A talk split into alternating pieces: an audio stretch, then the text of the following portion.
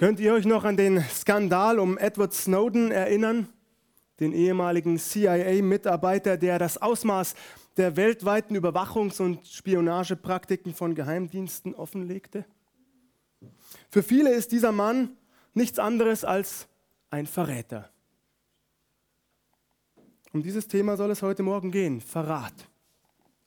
Womöglich wird einigen sofort unbehaglich zumute, denn sie wissen bereits, worauf das hinauslaufen wird, mit welchem Namen dieses Stichwort verknüpft ist. Judas Iskariot. Ja, vielleicht fragt sich der ein oder andere hier tatsächlich, muss das sein?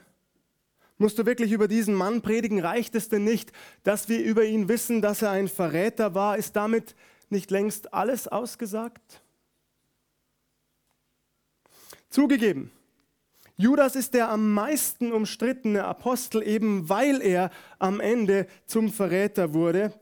Dennoch finde ich, lohnt es sich, diesen Mann näher zu betrachten. Ihn also nicht vorschnell in das Gefängnis unserer Gleichgültigkeit zu sperren. Ich glaube, das hat er nicht verdient. Wenn ihr wollt, betrachtet diese Predigt als eine Art Gerichtsverhandlung. Nicht, dass ihr das missversteht. Wir sind nicht Richter über Judas Iskariot, weder du noch ich. Gott sei Dank ist das so, nicht wahr? Denn ich glaube, dass unser Herr Jesus diesen Mann sehr viel fairer beurteilen und behandeln wird, als einige von uns es eventuell täten. Jesus weiß alles. Er kennt alle unsere Motive, er durchschaut unser Herz, er sieht, ob wir Reue empfinden oder nicht. Er sieht, wie wir mit unserem Fehlverhalten umgehen, was uns belastet. Mit Gerichtsverfahren meine ich also, dass wir uns gemeinsam die biblischen Fakten und Beweise ansehen, die gegen diesen Mann vorliegen, aber zugleich versuchen, Licht in das Dunkel unklarer Stellen zu bringen. Bei der Berufung der zwölf Apostel hören wir das erste Mal von Judas. Außer Johannes schildern alle Evangelisten diese Szene, die Berufung der zwölf Apostel. Alle nennen ihn dabei Judas Iskariot. Das könnte zweierlei bedeuten. Einerseits, dass Judas aus Kariot stammte. Ein Dorf solchen Namens ist in Judäa tatsächlich belegt. Es wäre insofern spannend, da alle anderen Jünger aus Galiläa stammen. Judas, von Anfang an ein Außenseiter, Fragezeichen. Andererseits vermuten manche Bibelausleger, dass dieser Beiname des Judas eher auf eine Gruppe von Zeloten hindeutet, die sogenannten Sikarier. Dieser Begriff bedeutet Dolchträger und meint nichts anderes als Meuchelmörder, da die Anhänger dieser Gruppe Attentate auf Römer und deren Verbündete ausübten. Ein kurzer Exkurs an dieser Stelle. Der Evangelist Lukas berichtet uns von Simon dem Zeloten, ebenfalls einer der zwölf Apostel. Er gehörte zum engsten Jüngerkreis. Simon der Eiferer, der Fanatiker könnte man sogar übersetzen. Matthäus und Markus nennen ihn im Gegensatz zu Lukas Simon den Kananäer. Davon allerdings dürfen wir uns nicht in die Irre führen lassen. Gemeint ist hier keine Ortsbezeichnung, etwa Simon aus Kana, Nein, denn der griechische Begriff Kananaios bedeutet tatsächlich genau das gleiche wie Zelotes, Eiferer, Fanatiker. Heute gehen wir davon aus, dass zumindest Simon dieser Widerstandsbewegung, also den Zeloten, angehörte. Es gibt auch Bibelausleger, die behaupten, sein Beiname beziehe sich auf seinen Eifer für und seine Hingabe an Gott und habe nichts mit der Gruppe der Zeloten zu tun, aber wir müssen uns jetzt nicht in Einzelheiten verlieren. Für Judas Iskariot halte ich persönlich die erste Auslegung für wahrscheinlicher. Es gibt keine Hinweise darauf, dass Judas zu den Zeloten gehörte. Ich glaube, er stammte aus dem jüdischen Dorf Kariot. Außerdem weisen bei der Berufung der zwölf Apostel bereits alle Evangelisten darauf hin, dass Judas unseren Herrn Jesus später verraten wird. Doch nur Lukas bezeichnet ihn offen als Verräter. Er ist tatsächlich der einzige der Evangelisten, der den Begriff für Verräter verwendet. Die anderen wählen ein Verb, das so viel bedeutet wie hingeben, übergeben, ausliefern, aushändigen, den Feinden preisgeben. Dieses Verb kann auch verraten bedeuten, das muss ich zugeben, aber es ist nicht die erste Intention. Spannend ist außerdem, dass das Neue Testament das gleiche Wort oder das gleiche Verb, Paradidomie heißt es im Griechischen, für das Handeln des Judas auch für das Handeln Gottes verwendet. Das ist sehr spannend. Judas gibt seinen Herrn hin, der Vater im Himmel gibt seinen Sohn dahin. Das gleiche Wort. Diese göttliche Hingabe des Sohnes ist sozusagen dem Verrat des Judas übergeordnet. Unabhängig von den Begriffen steht eines fest.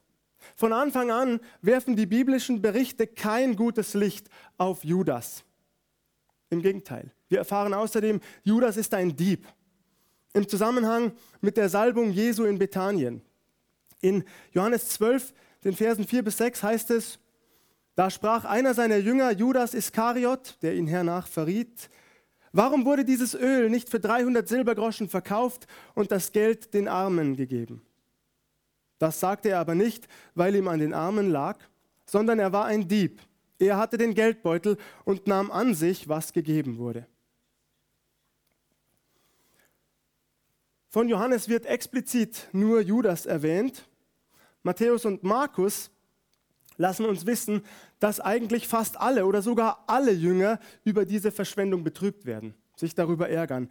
Doch Johannes kommt es darauf an, Judas als Dieb zu kennzeichnen. Das ist ihm in diesem Abschnitt einfach wichtig. Immer wieder hat sich dieser Mann aus der gemeinsamen Kasse, die er verwaltete, bereichert. Wie traurig, nicht wahr? Wie beschämend, wenn ein Nachfolger Jesu nicht nur seinen Herrn, sondern auch die, die zu ihm gehören, bestiehlt. Wie beschämend. Wie beschämend, wenn die, denen Verantwortung sowohl zugetraut als auch übertragen wird, diese Verantwortung missbrauchen. Immer wieder hat Judas das getan. Wofür er das Geld verwendete, wir erfahren es nicht. In Johannes Kapitel 6 lesen wir eigentlich noch Schlimmeres. Da lesen wir nicht nur das Wort Dieb. Damit ihr im Bilde seid, Jesus hatte seine Jünger vor die Wahl gestellt und sie gefragt, wollt ihr auch weggehen? Viele hatten sich abgewandt, nachdem Jesus von sich selbst als dem Brot des Lebens gesprochen hatte, doch sein engster Kreis steht zu ihm. Petrus bekennt sogar, Herr, wohin sollen wir gehen? Du hast Worte des ewigen Lebens und wir haben geglaubt und erkannt, du bist der Heilige Gottes. Daraufhin erwidert Jesus Folgendes. Jesus antwortete ihnen, habe ich nicht euch zwölf erwählt und einer von euch ist ein Teufel.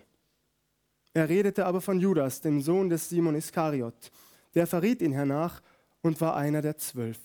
Johannes 6 ab Vers 70. Judas, ein Dieb, ein Teufel, in Johannes 17, Vers 12 auch noch Sohn des Verderbens genannt. Die biblischen Berichte lassen tatsächlich kein gutes Haar an Judas. Jesus nennt seine Jünger bei der Fußwaschung in Johannes 13 auch noch rein. Wiederum alle, außer eben einen. Alle seien sie rein, nur einer eben nicht. Wieder ist Judas gemeint. Judas beginnt spätestens hier in Johannes 13 bei der Fußwaschung oder vor der Fußwaschung verräterische Gedanken zu denken. Spätestens hier erfahren wir das zum ersten Mal. Der Satan sät sie ihm ins Herz. Diese Gedanken, so heißt es in Johannes 13, Vers 2. Kurz darauf wird der Satan sogar komplett die Herrschaft über Judas übernehmen, Besitz von ihm ergreifen, wenn man so möchte. Diese Szenen werden wir gleich etwas ausführlicher betrachten. Zunächst noch eine spannende Beobachtung im Zusammenhang mit dem letzten Abendmahl und zu den restlichen Aposteln. Denn bei Johannes, aber nicht nur bei ihm, auch bei Markus erfahren wir, dass sie alle es für möglich halten, ihren Herrn Jesus zu verraten. Das fand ich wirklich spannend. Sie fragen sich während des letzten Abendmahls, bin ich es? Sie sehen also nicht sofort auf Judas. Es ist nicht so, dass sie alle sofort ihre Köpfe in seine Richtung drehen oder mit dem Finger auf ihn zeigen im Sinne von, war doch eh klar. Kann ja kein anderer sein. Nein, nein, ihr Lieben, so ist es nicht. Sie alle sind erschrocken, zutiefst getroffen in ihrem Inneren und sie fragen sich, bin ich es? Könnte ich es sein? Keiner von ihnen ist so überheblich und denkt, das könne ihm nicht passieren. Allen anderen natürlich, mir selber nicht. So ist es nicht.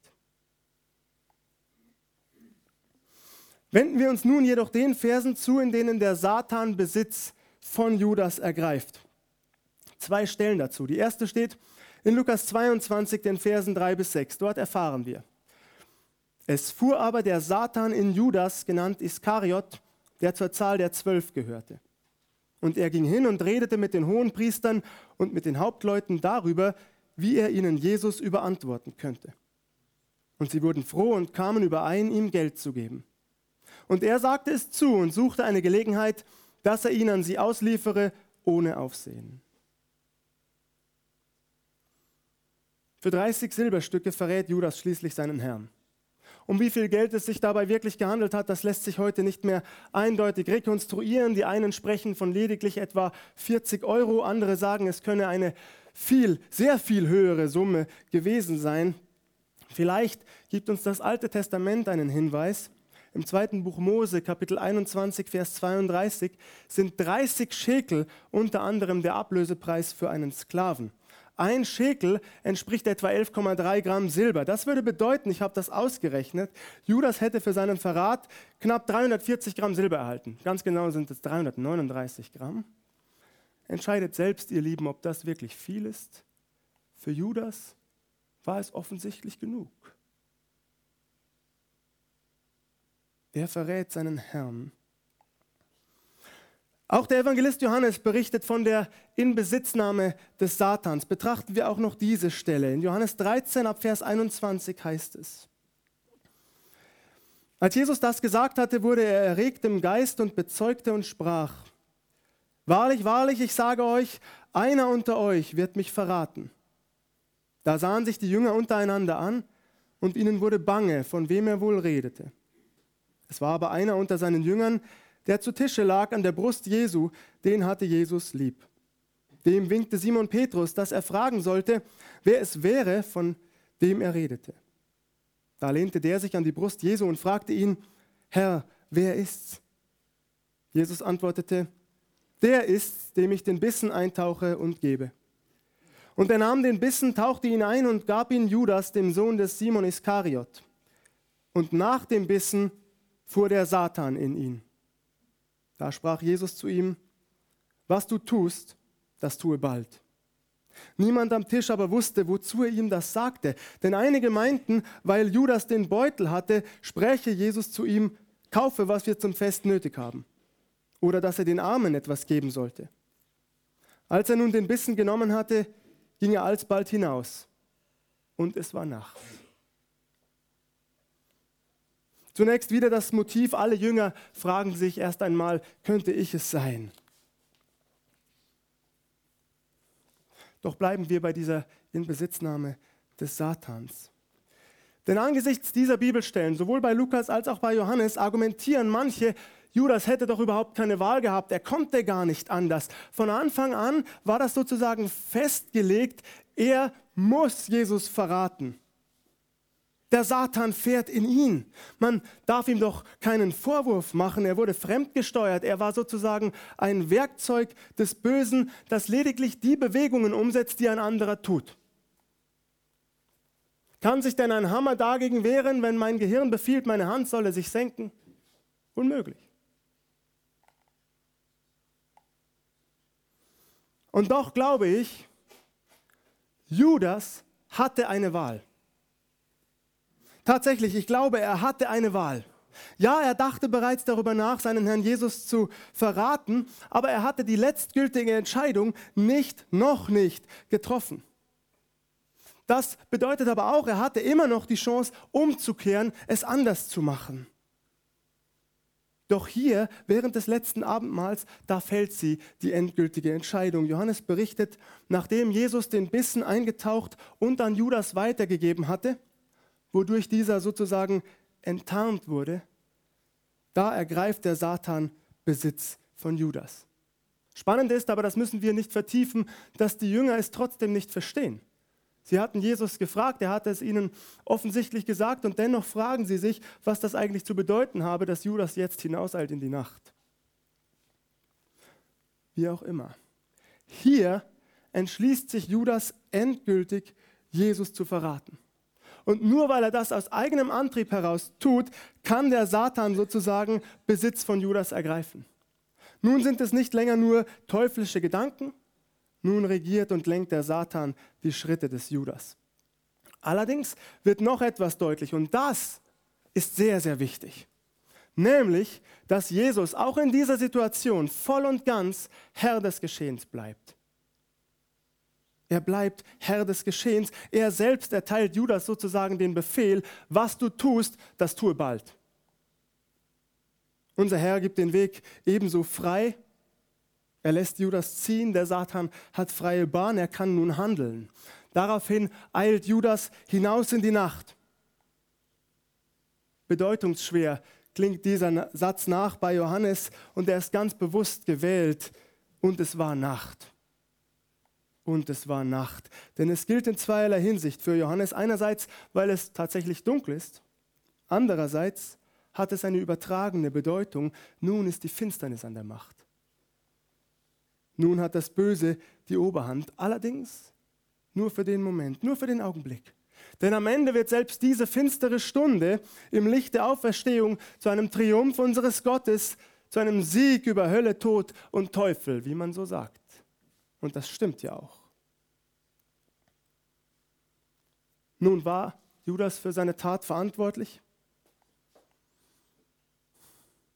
Die Bibel bietet uns keine Theorie über das Verhältnis von göttlicher Vorherbestimmung, menschlicher Willensfreiheit und satanischer Wirksamkeit.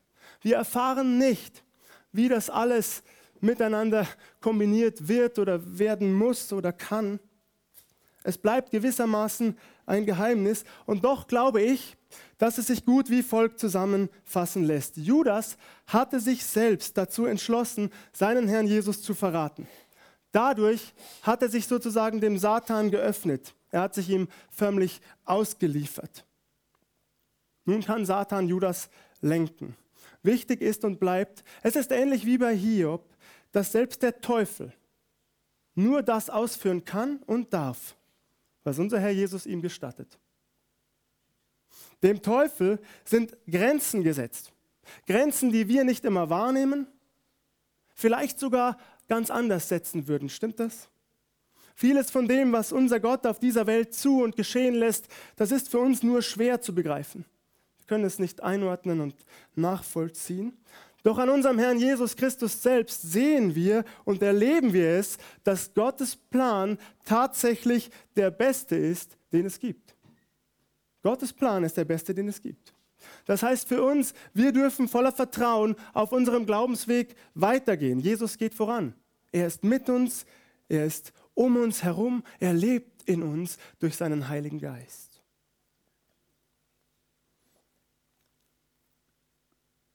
Wie ging es mit Judas weiter? Viele von euch kennen wahrscheinlich die nächsten Verse. Ich lese aus Matthäus 27 die Verse 1 bis 5. Am Morgen aber hielten alle hohen Priester und die Ältesten des Volkes einen Rat über Jesus, dass sie ihn töteten. Und sie banden ihn, führten ihn ab und überantworteten ihn dem Statthalter Pilatus. Als Judas, der ihn verraten hatte, sah, dass er zum Tode verurteilt war, reute es ihn. Und er brachte die 30 Silberlinge den hohen Priestern und Ältesten zurück und sprach, ich habe gesündigt, unschuldiges Blut habe ich verraten. Sie aber sprachen, was geht uns das an? Da sieh du zu. Und er warf die Silberlinge in den Tempel, ging davon und erhängte sich. Matthäus ist der Einzige, der uns wissen lässt, dass Judas seinen Verrat bitter bereut. Ich habe gesündigt, ruft er aus, unschuldiges Blut habe ich preisgegeben. Auch das Geld möchte er zurückgeben, er will es nicht behalten. Doch die hohen Priester und Ältesten, sie kümmert die Verzweiflung des Judas überhaupt nicht. Pff, was geht uns das alles an? Das ist dein Problem. In beinahe dämonischer Selbstgefälligkeit offenbaren sie hier ihren ganzen Hass auf Jesus Christus. Damit musst du schon alleine zurechtkommen. Wir haben, was wir wollten. Besser gesagt, wen wir wollten. Unverrichteter Dinge stürmt Judas also wieder hinaus. So stelle ich mir das vor, in ohnmächtiger Wut schleudert er die 30 Silberstücke in den Tempel. Anschließend setzt er seinem Leben selbst ein Ende. Gut so, du dreckiger Verräter, vielleicht. Denken manche so. Gut so.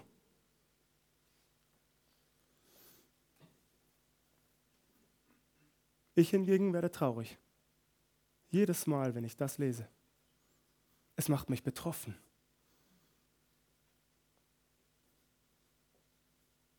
Es macht mich betroffen. Stellt euch das vor. Wie verzweifelt muss Judas gewesen sein, wie hoffnungslos, wie muss es in ihm ausgesehen haben.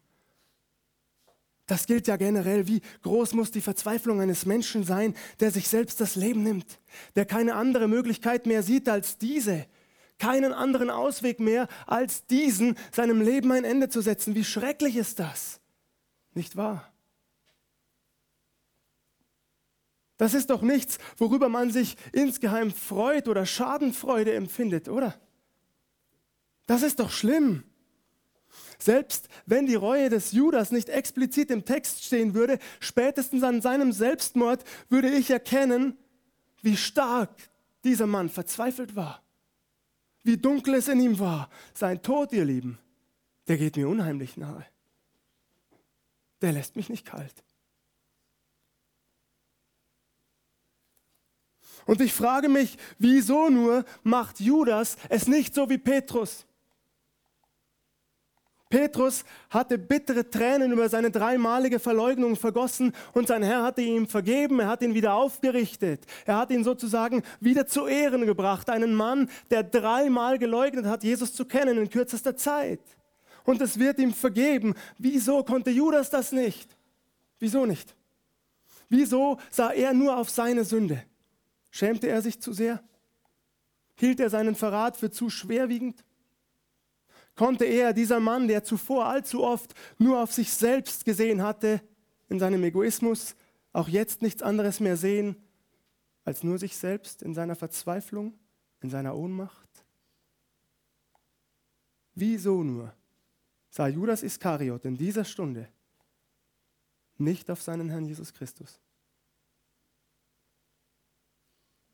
auf den, der so gerne vergeben will.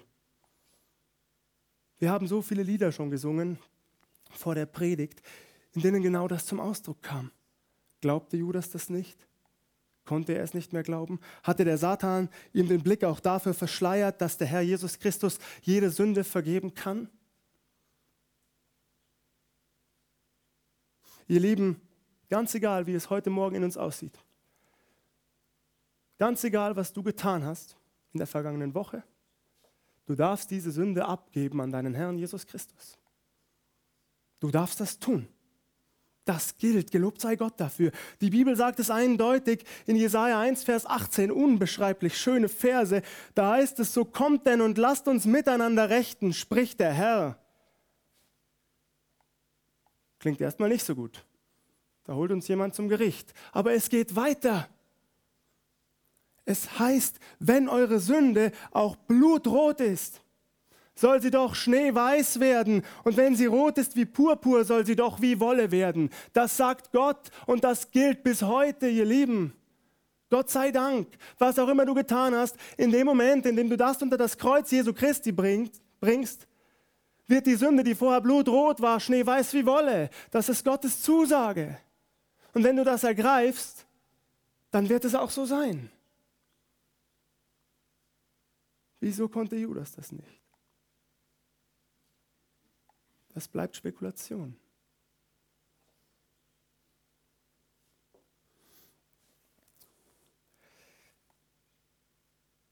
Was sein Ende anbelangt, stoßen wir übrigens auf unterschiedliche Berichte im Wort Gottes. Das muss uns allerdings nicht weiter beunruhigen, denn wir haben es hier mit Augenzeugenberichten zu tun. Auch wir haben das bestimmt schon bemerkt, wenn Freunde sich über das gleiche Erlebnis austauschen, sich erinnern, dann kommt es zu unterschiedlichen Darstellungen des Erlebten, die sich doch im Kern gleichen. Aus unterschiedlichen Darstellungen darf also keinesfalls die törichte Schlussfolgerung gezogen werden, dass das geschilderte Ereignis überhaupt nicht stattgefunden habe. Das wäre dämlich. Oder dass sich die jeweiligen Erzähler sich alles nur ausgedacht hätten. Ihr Lieben, gerade weil sich die biblischen Geschichten nicht aufs Haar gleichen, gerade deshalb sind sie authentisch. Jeder ernstzunehmende Historiker würde das bestätigen. Gerade weil sie sich nicht bis aufs Haar gleichen, sind sie authentisch. Die kleineren Abweichungen, die wir lesen, sind ein starker Beweis für ihre Glaubwürdigkeit und nicht gegen sie. Es wurde hier nichts zurechtgebogen, nichts abgesprochen, nichts abgeschrieben. Abgesehen davon lassen sich die Abweichungen recht leicht miteinander in Einklang bringen. Matthäus sagt zum Beispiel, die Hohenpriester hätten den Acker gekauft, auf dem sich Judas erhängt habe. Matthäus 27 ab Vers 6. Petrus hingegen spricht in Apostelgeschichte 1, Vers 18 davon, Judas habe den Acker selbst erworben. Da Judas sich umgehend erhängt hat, hat er diesen Acker nicht selbst gekauft. Außerdem hat er das Geld ja auch in den Tempel geworfen. Hier ist dem Bericht des Matthäus zu folgen, glaube ich. Dennoch gehörte der Acker indirekt Judas. Weshalb?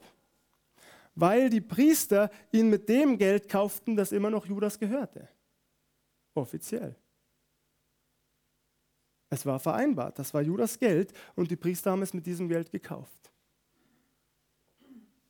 Wir müssen uns hier nicht über Eigentumsverhältnisse austauschen, das ist auch nicht Sinn dieser Predigt. Auch, auf den, auch was das Ende des Judas anbelangt, scheinen sich die biblischen Berichte auf den ersten Blick zu widersprechen. Matthäus schreibt, wir haben es gehört, Judas habe sich erhängt. Petrus allerdings sagt, ebenfalls Apostelgeschichte 1, Vers 18, er stürzte vornüber und barst mitten in zwei und alle seine Eingeweide quollen hervor. Eine plausible Erklärung hierfür könnte sein, das Seil riss, der Leichnam des Judas stürzte zu Boden, platzte auf und seine Eingeweide quollen heraus. Wir müssen das nicht vertiefen, nur ich habe eine Bitte, lasst uns keine Widersprüche schaffen, wo definitiv keine sind. Ich komme zum Ende und das betone ich. Es ging mir mit dieser Predigt nicht darum, leichtfertig zu entschuldigen, was Judas getan hat. Das war nicht mein Anliegen heute Morgen. Ich wollte es weder metaphorisch deuten noch psychologisch. Nein, die Tat des Judas, sie bleibt, sie bleibt furchtbar. Das ist so, sie bleibt furchtbar. Aber ich frage mich doch, ist sie tatsächlich, so wie manche Bibelausleger es formulieren, unentschuldbar?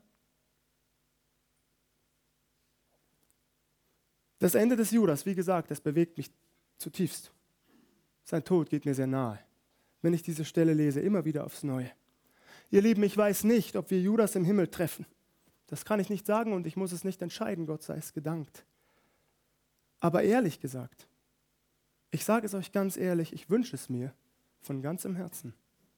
Und ich wünsche es auch diesem Mann, vor allem ihm. Aber eines weiß ich, und das tröstet mich ungemein, nämlich dass unser Herr Jesus ein gerechtes Urteil sprechen wird. Ein Urteil, das alles mit einbezieht, die eigene Verantwortung des Judas, aber auch seine Reue, seine tiefe Verzweiflung, seine Ohnmacht. Das zu wissen, tröstet mich. Zu wissen, dass unser Gott doch so gerne gnädig sein will. Er will gerne gnädig sein. Ja, ihr Lieben, das tröstet mich. Und damit schließe ich auch. Gott sei Dank, dass er so gerne gnädig sein will, auch dir und mir. Gelobt sei Gott dafür. Amen.